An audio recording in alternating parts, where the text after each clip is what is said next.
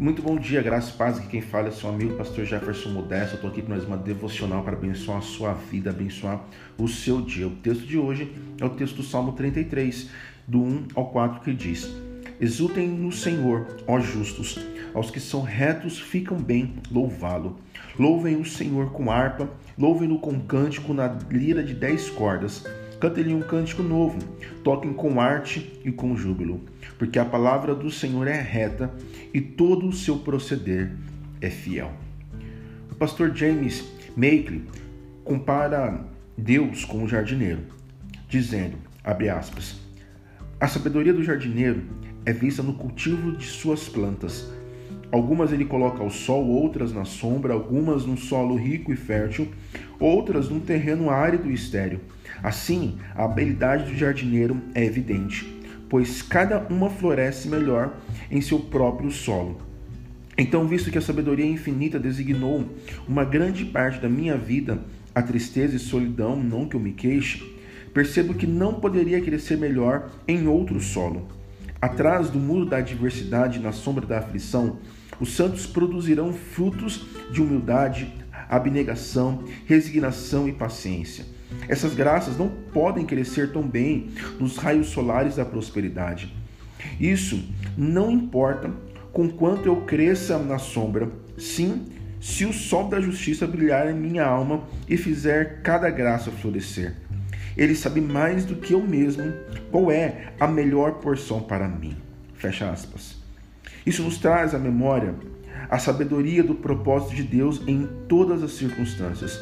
Deus sabe o que é mais apropriado para nós. Cada acontecimento faz parte do nosso crescimento espiritual. Somente Deus pode nos transplantar de um solo para o outro que Ele sabe ser mais apropriado para nós. Realmente, podemos afirmar que todas as coisas cooperam para o bem daquele que amam a Deus. Somos chamados segundo o propósito de Deus e seremos capacitados e fortalecidos para a nossa missão, conforme o caminho que Deus traçou para cada um de nós.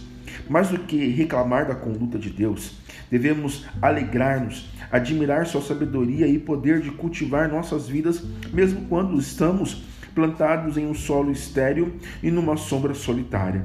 Nossa atitude deve ser andar nos caminhos de justiça. E é bom saber que as plantas cultivadas por Deus nunca morrem, elas florescerão eternamente, glorificando o nome de Deus. Amém?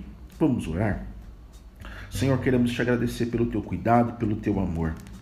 Sabemos que muitas vezes estamos passando por lutas e dificuldades, muitas vezes até questionamos acerca do teu cuidado para conosco. Só que muitas vezes não entendemos que, mesmo em meio às dificuldades, em meio às lutas, em meio às adversidades, o Senhor está ali cuidando de nós e mesmo assim nos fazendo florescer e crescer. Então, Pai amado, nos ajude a entender, nos ajude a aceitar o seu tempo, o seu cuidado e a sua forma, Deus.